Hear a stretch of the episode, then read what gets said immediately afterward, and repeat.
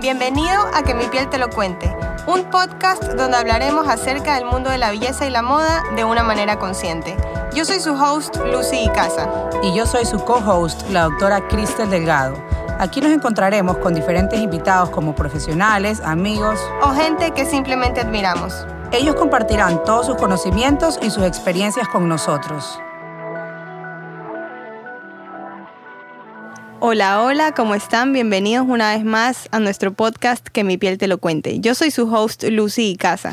Y yo su co-host, la doctora Cristel Delgado. Hoy tenemos una invitada muy especial desde México para Ecuador.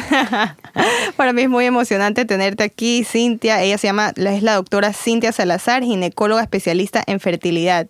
Bienvenida, Cintia. Muchas gracias, muchas gracias, Lucy, Cristel por esta invitación a su podcast, que está increíble, cómo abordan los temas de belleza, de salud. Y pues bueno, gracias por la invitación. Imagínate, yo hace poco conocí a Cintia y apenas la conocí dije, no, tenemos que invitarla. Fue amor a primera vista. Obvio, y estás tan llena de información. Aparte siento que siempre estás conectando con, obviamente, personas que están buscando quedar embarazadas y por consecuencia terminas escuchando horrores e, infinidades de cosas en cuanto a la piel, en cuanto a todos los cambios que pasa el cuerpo de la mujer, ¿no? Y el tema de hoy se trata de cambios en tu piel durante el embarazo. O sea, yo creo, no, no, sé, no puedo terminar de explicar cuántas personas nos llegan embarazadas a nosotros al spa y dicen, ¿y ahora qué hago con estas manchas? ¿Y ahora qué hago con esto? O sea, la mujer sí pasa por hartísimos cambios. Y yo creo que no hay mujer, como bien dices Lucy, yo creo que no hay mujer que no, no sienta algo diferente. O sea, además de los cambios evidentes que crece la barriguita, que los síntomas típicos del inicio del embarazo, la náusea, el sueño, o sea, además de eso creo que a lo que menos se da difusión es a los cambios en la piel y esto realmente las, las impacta en su calidad de vida y en su autoimagen. En el, en el, autoestima, millón. Sí, sabes que hace poco escuchaba a alguien que me dijo como, me encantaría tener otro bebé solo si hiciera un clic y me lo entregan. Y yo le digo, ¿por qué? Y me dice, porque es que no sabes lo feos que son mis embarazos. Y le digo, ¿tan mal te fue? Me dijo, es que, me dijo, no tenía tantos achaques, pero yo estaba horrible. Me veía en el espejo y solo quería llorar. O sea, imagínate lo, lo, lo impactante que es para una mujer porque puedes tener esa mala suerte, que justo te juegan las hormonas en contra y, te pones desgraciadamente feísima. ¿Cómo te puedes poner radiante también? Eso justamente te iba a decir. ¿De qué depende de que unas mujeres se pongan espectaculares y otras mujeres se llenen? Yo tengo una amiga, por ejemplo, ahorita está embarazada. No tiene, ella toda la vida ha tenido acné y ahorita no tiene un solo granito, está perfecta. Está perfecta. O sea, ella me dice, estoy mejor que nunca. Si me quitara esta barriga y me quedara así todo mi cuerpo por siempre, mis chichis, mi nalga, mi piel, todo. Ella quiere igualito todo sin la barriga. ¿De qué depende esto, Cintia? Claro, pues es que recordemos que cada persona es distinta, cada mujer tiene distintas sensibilidades a, las hormonas del embarazo, que para empezar, pues bueno, el embarazo es una fiesta hormonal. Uy, sí. Entonces, a todas en el embarazo se nos incrementan nuestros niveles de estrógenos, nuestros, nuestros niveles de progesterona. Y lo que tú me preguntas, Lucy, de, qué depende de que algunas mujeres tengan este, este glow, este glow del embarazo, pues Aquí influyen algunos factores vasculares porque se incrementa nuestro volumen sanguíneo. Entonces, al, estar este volumen sanguíneo incrementado, pues hay más flujo, nos vemos como más, como si tuviéramos un blush, ese, ese destello. Eh, pero también hay un, un cambio en las glándulas, en las glándulas sebáceas, que se incrementa un poquito la cantidad de sebo. Entonces, ese sebo nos hace ver como más brillositas, como, más, como más, hidratadas. Como más hidratadas. Recordemos que también el, el sebo, la grasita de nuestra piel, es, es parte normal, eh, incluso Em, es una barrera protectora. Es una barrera, eh, exacto, es una barrera protectora. Aparte no tiene, el sebo no tiene por qué ser malo si está regulado en este caso. Me imagino que hay muchas personas que con el embarazo se le regulan las hormonas. Así es por ejemplo, esas personas que tienen la piel seca, que seguramente se las ve como agrietadas a diario en la vida real, cuando están embarazadas y tienen este aumento de flujo, tienen este aumento de sebo, obviamente esas arruitas van a pasar desapercibidas ya con, con esa, e, esa protección o hidratación extra que tiene, que tiene la piel. Las manchas que solemos ver en las mujeres embarazadas, que suelen verse más pronunciadas en el área del cachete, también existen corporales. Yo les veo bastante en el ombligo.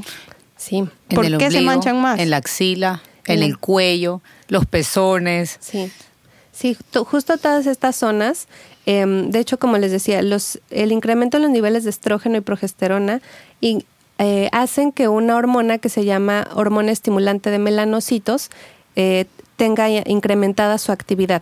Entonces, desde principios del embarazo, las zonas que ya estaban previamente pigmentadas, como bien dijo Crystal, eh, las zonas de eh, los pezones, las areolas, el área genital, todas esas zonas se hacen, eh, la pigmentación es más intensa. Incluso también está descrito que las mujeres que tienen pequitas o algunos lunares se les llegan a pigmentar más durante el embarazo, pero es justamente por esta interacción hor- hormonal de los estrógenos con la hormona estimulante de melanocitos y con la tirosinasa que se produce a nivel placentario. ¿Y cuánto Wow. tiempo se puede demorar esto en volver a su estado natural o ya te quedas así? Pues los estudios dicen que después del nacimiento del bebé, habitualmente en los primeros meses, en los primeros dos meses, ya esta pigmentación suele, suele disminuir. Sin embargo, hay que considerar que el melasma, eh, o como le conocen también la Sí. máscara del embarazo, es una, es una condición crónica y a veces recurre. Sí. Entonces suele ser, o, o no sé si les llegan a ustedes mujeres eh, al spa. que- Muchísimas. Seguro. Sí. Que están en el embarazo y bueno, no pueden usar ciertos productos y luego ya se resuelve el embarazo, pero quedaron con las manchitas. Entonces Sí. quieren algo O a- para, a para veces- despigmentar. A veces pasa que, y bueno, también les explicamos que durante el embarazo estas manchas es, es- es- son irremediables realmente, porque mientras esté esa carga hormonal elevada, van a seguir. Claro. O sea, y, y yo siempre les digo como tenemos que tenernos paciencia, porque a la final es, un, es una etapa. Pero luego, eh, y, y sobre todo aquí en Ecuador, en Guayaquil y en Quito, que tenemos una exposición solar tan intensa. O sea, nosotros realmente tenemos 365 días de sol. Así es. Entonces, estas personas que se hacen tratamientos despigmentantes, siempre tenemos que decirles, hay que tener muchísimo cuidado, porque si vas y te expones indebidamente al sol, van a regresar. Como tú dices, es algo crónico, ¿no? No es algo que tiene cura, sino que le puedes dar como mantenimiento, tenerlo ahí como apagadito. Claro. Yo creo que también, este, como están embarazadas, están más sensibles. Yo me doy cuenta y vienen de la nada, no, es que me fui un ratito a la playa con mis Uy, amigas sí. y regresan, pero de un día a otro, o sea, yo mismo lo he visto entre mis amigas, entre una, digamos, yo soy muy propensa a mancharme, sí que me mancho si me descuido un poco del sol, pero esta amiga mía que estaba embarazada, haz de cuenta que se había Se metió a tirado. la tostadora. Sí, o sea, era una cosa de No. locos. Sí. Es increíble cómo, cómo se ponen de delicadas. Y la pena es que, como tú mencionabas, Cintia, hay mucha contradicción de que no pueden usar. Contraindicación. de, que, de que no pueden utilizar ciertos tipos de productos y es frustrante para estas personas. Claro, se desesperan. Pero algo muy importante que creo que vale la pena mencionar es, como dijo Crystal, eh, o sea, sí, el embarazo puede predisponer, pero es súper, súper importante usar las medidas de fotoprotección, es decir, usar la, la sombrero, gafas, eh, buscar la sombra y obviamente eh, la protección solar. O sea, usar Ajá. protector solar es básico. ¿Sabes algo que pasa bastante? Y una vez más aquí en Ecuador, en Guayaquil, el sol y todo, eh, vienen y siempre tienen, las mujeres que manejan, tienen el, lugar, el lado izquierdo de la cara o el brazo izquierdo, la mano izquierda, todo mucho más, Más manchado. claro. Claro, y es porque manejan. Entonces yo, yo les digo, si pueden estar casi que con sombrero incluso dentro del carro, retocar el bloqueador, utilizar medidas de barrera física, háganlo, porque en realidad eh, me dicen, y, me- y se dan cuenta cuando se los digo, y me dicen, es verdad, tengo mucho más manchado el lado izquierdo. Claro, porque ese es el lado que manejas, ahí está en la ventana. Así es. Y aquí no, no, no se permiten las, eh, las ventanas polarizadas, entonces tenemos más exposición todavía. Exacto. Hay, hay embarazadas que también presentan muchos granitos. Ya hablamos de toda la parte en las que están glowing, en que sí pueden tener manchas y que esto puede ser un poco natural y va a pasar y hay tratamientos, pero hay unas que se repletan de granitos. ¿Qué es esto? O sea, ya, eh, o sea, si me pasa eso, yo sí entraría en una crisis. Sí, por favor, ya alguien ayúdeme. ¿Qué es esto? Pues nuevamente tenemos que echarle la culpa a las hormonas que pues son necesarias. A final de cuentas, las hormonas son las sustancias con las que se comunica nuestro cuerpo. Y en el embarazo también se incrementa un poco los niveles de andrógenos. Estas hormonas que nosotras eh, las conocemos como hormonas masculinas, pero todas las mujeres tenemos cierta cantidad de andrógenos. Y en el embarazo se incrementa su cantidad. Entonces, ¿qué es lo que va a pasar? Que las mujeres si tenían, eh, si previamente ya tenían algunas zonas con exceso de vellito, pueden notar un crecimiento más acelerado o un crecimiento más excesivo del vellito y también del acné. Esa no me la sabía, la del vello. Esa me preocupa. Así Vas a ir con bigotes. Sabemos a Lucy embarazada así con bigotes. En un bigotito. Sí, entonces esto, esto de los andrógenos es, es todo un tema porque pues obviamente las mujeres se preocupan, pero no podemos darles nada para quitar esas hormonas porque son necesarias. Incluso el pelo también se pone lindísimo en el embarazo, o sea, como el pelo del embarazo no vas a tener nunca. O sea, el pelo que tuviste en la etapa de embarazada va a ser siempre, creo, el más radiante que has tenido en tu vida. Pero me parece que yo he visto algunas embarazadas con baby hairs. No, ese es el postparto. es el post o sea, el embarazo es completo, de principio a fin. De principio a fin. Ya sabes que yo siempre digo que el posparto, qué pena para las que están en contra de esto, pero el posparto para mí, para mi criterio, es como el peor estado de la mujer en la vida. O sea, estás como cuando estás embarazada, por más que tengas la panza más grande del mundo, está templadita, ¿no? Está esta panza radiante, redonda, templada, pero en el posparto la tienes desinflada, o sea, como un globo desinflado. Como si, Luego pasan los cuatro meses del posparto y empieza a caerse el pelo. Y tú ves tu pelo que se cae, el pelo que lo tenías radiante, ahora se cae. Súmale a las ojeras, las malas noches. ¿Y esto puede ser por una descarga de hormonas entonces? ¿O, o cómo sería? Sí, también el pelo, justo como dice Crystal, Em, el pelo tiene diferentes etapas de, crecimiento, entonces los estrógenos y progesterona, una vez más, hacen que nuestro cabello entre en fase eh, anágena, es eh, como en la fase de crecimiento.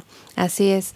Y en el posparto justamente... Y súmale las vitaminas también. Ah, claro, más las vitaminas que estamos tomando. Uno está radiante, de verdad. Estás así como para comercial de, de, shampoo. De de Pantene. Ajá. Claro. Y ya entonces en el posparto, ya, o sea, sí seguimos las vitaminas, pero viene la fase telógena. Entonces viene el, famoso efluvio telógeno, que es así. Pasamos el peine y sentimos de verdad que todo, así medio cabello Ay, sí, es de en el peine, ¿no? Es, es terrible. Te juro, yo con mis tres hijos me quedé calva, o sea, como que se me fueron acumulando los huecos y... No, pero ya bueno, ya he recuperado bastante, pero es, es traumático y eso también lo vemos bastante. Bueno, gracias a Dios para para todo hay tratamiento a día de hoy, ¿no? Sí, ah, claro. Imagínate cómo haber sido antes. No, no tenían otra alternativa más que esperar Se ponían a ver los, los, baby hairs. Igual yo creo que nuestro cuerpo es inteligente y siempre se está regenerando.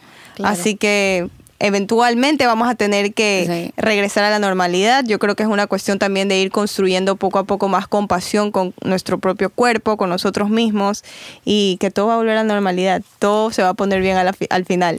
Yo creo que en los dos años posparto es como que finalmente logras rehacer tu vida como era antes. Como ya el bebé no se levanta en las madrugadas, ya a los dos años no estás dando de lactar, ya ese bebé está corriendo, ya tu pelo recuperó un poco, tu piel, las manchas ya se fueron, como ese es como el momento el momento perfecto, sí, el balance, ajá, dos años después como que ya todo llegó a una meseta.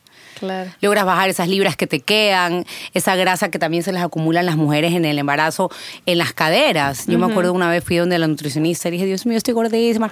Y ella me decía, Cristel, toda esa grasa que está en tus caderas va a servir para la producción de leche. Y yo, no, no quiero que se produzca. O sea, estaba en crisis, ¿no? Porque estaba súper sensible en el embarazo. Pero realmente es cierto, o sea, te sirve todo eso para generar eh, la leche para luego la lactancia.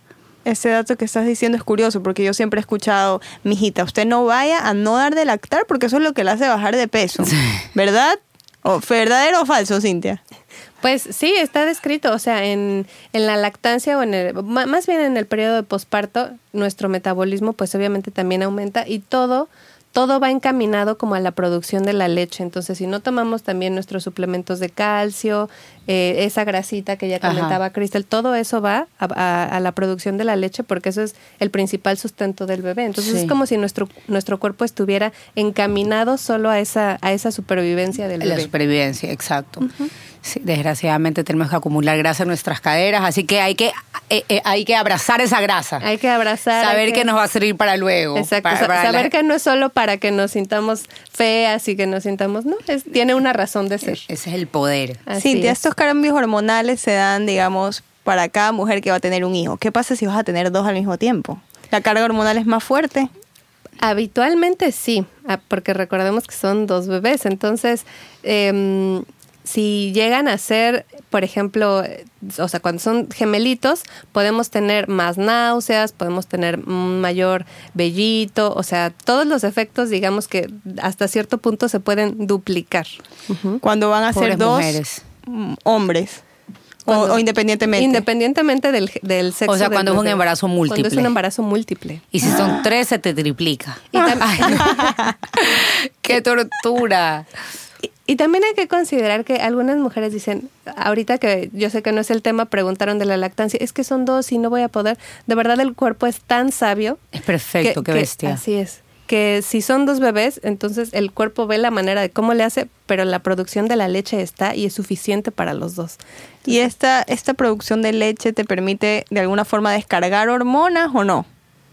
Pues es que la producción de leche en sí está mediada por hormonas. Ah. No es que descargues por ahí, más bien necesitamos esas hormonas para que se produzcan y para que se secreten. Mira, es tan increíble el cuerpo que esto cuando te dicen, uy, la típica, como antes, ahora hay los parches estos para las chichis que no se te ríe la leche, pero antes eso no existía. Entonces veías a alguien con la camiseta mojada y decías, ay, está llorando el bebé.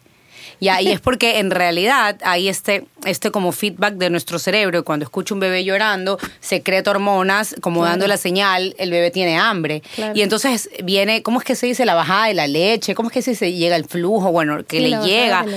Entonces, y, y las mujeres empiezan a sentir literal que, que el correntazo, así que baja la leche y en efecto se chorrea. Ajá.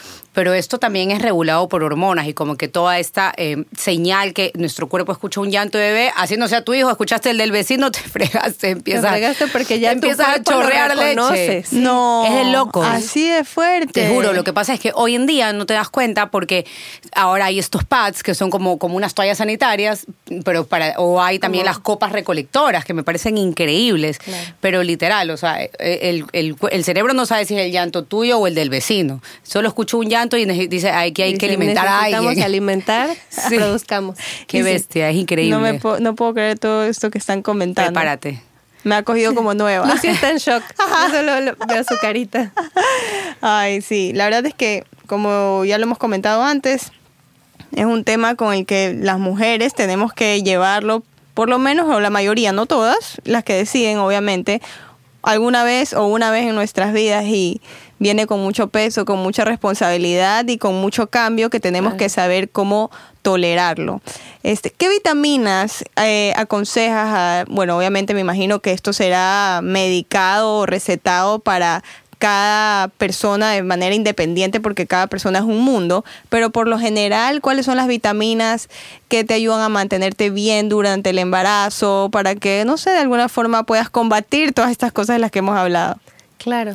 Pues, como bien dices, Lucy, eh, si bien es cierto, los, eh, los suplementos multivitamínicos en el embarazo que hay de mil marcas y de mil, o sea, eso se, se lleva a cabo como en la consulta de obstetricia en general, pero hablando específicamente para la piel, se le da mucho auge a lo que son los antioxidantes, sobre todo la vitamina C, que bueno, además de la, de la que tomamos en, en pastillas, también hay presentaciones, no sé, me imagino que ustedes tienen algunas... Las eh, efervescentes. ajá, o, o Sí. vía tópica, que esas son seguras en el embarazo, que eh, previenen el fotodaño, disminuyen el estrés oxidativo. Eh, ¿Qué más? La vitamina E, que es, también es un alfa-tocoferol, que ese disminuye la peroxidación lipídica, entonces ese también es una, un súper antioxidante. Y la vitamina D, sobre todo si hay deficiencia. Y aquí un punto importante es que la vitamina D, si hay deficiencia en el embarazo, se asocia con el riesgo, eh, un incremento en el riesgo de abortos. Ay, qué terror. Entonces, siempre por ahí, si alguna embarazadita está escuchando, que le chequen la vitamina D. Sabes que también, yo me acuerdo mi abuelito también es también fue médico y él siempre decía ácido fólico, hijita, ácido fólico. Y corrígeme, bueno, hace muchos, yo no hago ginecología, ¿no? Entonces hace muchos años que aprendí esto y, está así como que súper atrás de mi memoria, pero el ácido fólico es importante en, en la parte del cierre de, de la parte neural del, del bebé.